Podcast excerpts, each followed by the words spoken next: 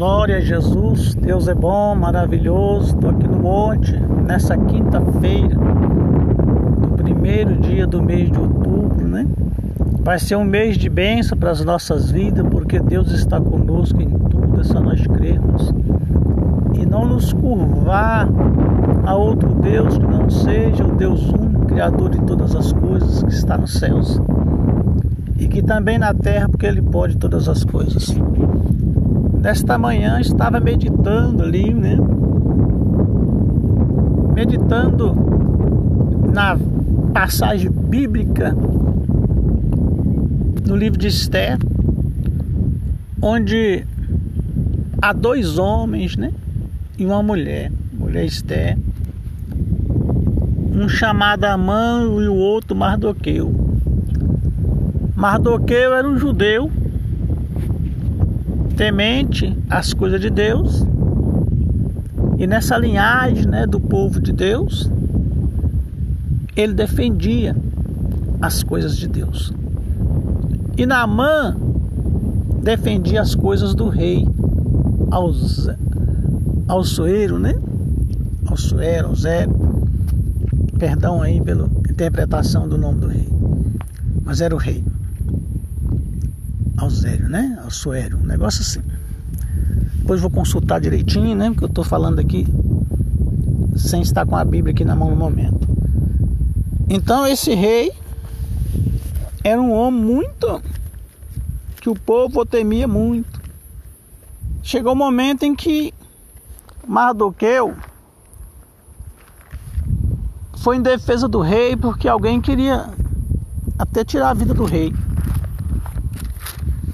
E ele levou Esther, né? O que estaria acontecendo ali entre aquele povo que estava junto do rei. Havia uma conspiração contra o rei, né? E Mardoqueu levou. Eram dois eunucos. E Mardoqueu levou ao rei através de Esther. E Esther falou ao rei. E o rei se agradou e colocou ali em publicação. Então todo aquele povo, né, no governo do, do rei é, né? Eles ouviram o que Mardoqueu tinha feito através do rei. Quer dizer que aquilo que Mardoqueu fez, ele fez pela pela lei até então naquela época através ali do rei. Ele cuidou do rei. Esses dois homens eunucos eles foram enforcados, né? Para dar exemplo aos demais ali. Então criou esse ódio entre Amã, ou melhor, esse ódio de Amã por Mardoqueu.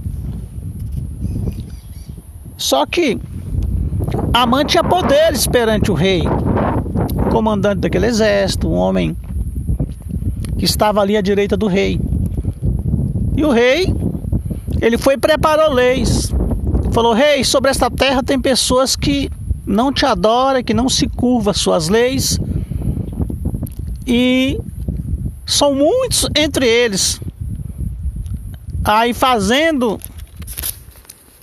né, é, é, Amã, preparando essa armadilha, fez ali aquele documento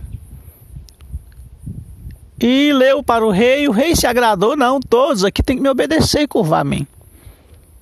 Mas ele estava fazendo isso para destruir os judeus por causa de Mardoqueu.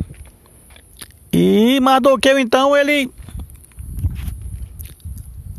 começou a ser perseguido.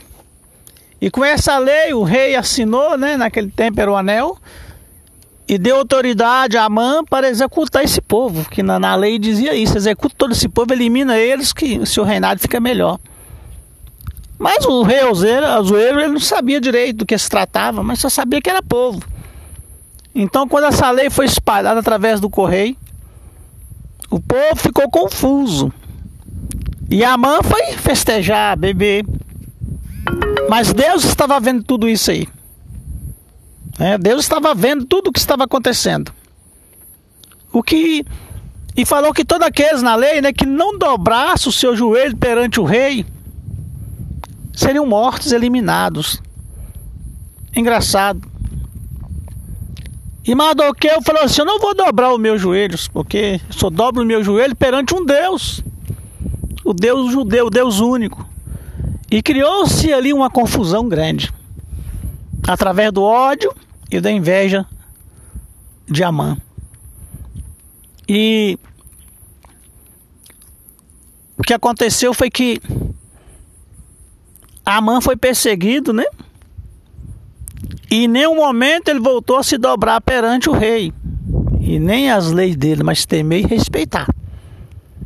Muitas vezes é isso que Deus está falando nesta manhã para você, para mim, para aqueles que se dobram perante o homem. Deus não quer que você se dobre perante o homem, quer que você respeite. Deus não quer que você se dobre perante nenhuma religião, mas que você respeite as pessoas, que nós respeitamos as pessoas, as suas crenças. Mas não que venhamos nos dobrar a ela. Não quer dizer ajoelhar a ela, quer dizer aceitar. Né? Então, no final aqui a gente viu que, que Deus livrou Mardoqueu de tudo aquilo ali. E quem foi para a forca de verdade foi Naamã. No final de tudo, de toda a traição, quem foi para a forca foi ele. E o rei viu que Mardoqueu era um homem de palavra, de bem, de obediência. E finalizando aqui, tudo deu certo na vida de, de Mardoqueu. Então quero falar para você que é isso que Deus está falando nesta manhã. Não se dobre a nada na tua vida, nem a bens materiais, a ninguém, a nada na tua vida. Se dobre ao teu Deus único, ao Deus verdadeiro que tudo pode, tudo faz. É isso que Deus quer de nós todos os dias das nossas vidas é que nós lembramos diante das dificuldades, diante da, da, das lutas, que Deus ele está conosco em tudo. Ele está conosco nas pelejas, na tristeza, na dor. E que o ódio só leva a destruição, que a inveja só leva a destruição. Que a autoridade do homem não chega muito longe, só mesmo para o homem, mas acaba. Ela acaba. Quantos e quantos homens recebem autoridade para comandar um mundo, um país? Mas depois essa autoridade acaba, vem outro e substitui ele. E aquele que tinha aquela autoridade de poder, ele passa a ser uma pessoa comum como outra qualquer. Porque a lei do homem, mas a de Deus não é assim. Com Deus é a vida toda. Se você tem autoridade do Espírito Santo de Deus e crê nele, não se curva nada, todo o tempo. Você será autoridade de Deus. Onde você estiver, no seu deitar, no seu levantar, no seu ir e vir, Deus estará sempre contigo. Lecando, ebegá, suriambedecaia. Narabacana, navassu, vinebedecaia. Ora, de cantas. O Senhor está conosco em tudo, em todos os assuntos. Passaremos coisas difíceis, difíceis. Mas saibam que em todas essas coisas Deus não vai nos abandonar. Passar uma coisa, ficar naquilo é outra.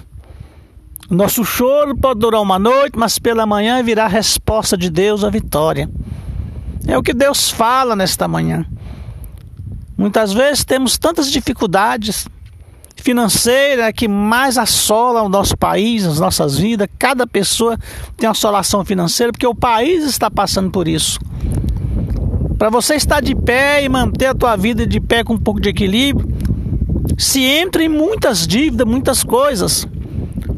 Mas quem está com Deus passa por tudo isso aí e vence.